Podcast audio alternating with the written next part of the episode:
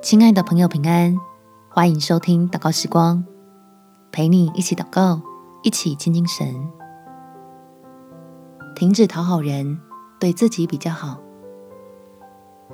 在以弗所书第二章第十节，我们原是他的工作，在基督耶稣里造成的。为要叫我们行善，就是神所预备叫我们行的。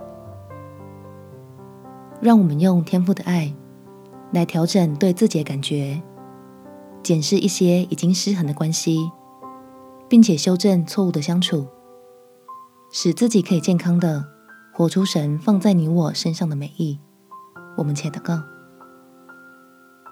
天父，求你让主的救恩成为亮光，把我从自我价值混乱的黑暗引导到正道上。明白自己在你看来是何等的宝贵，有许多美好的可能性等着我去发挥。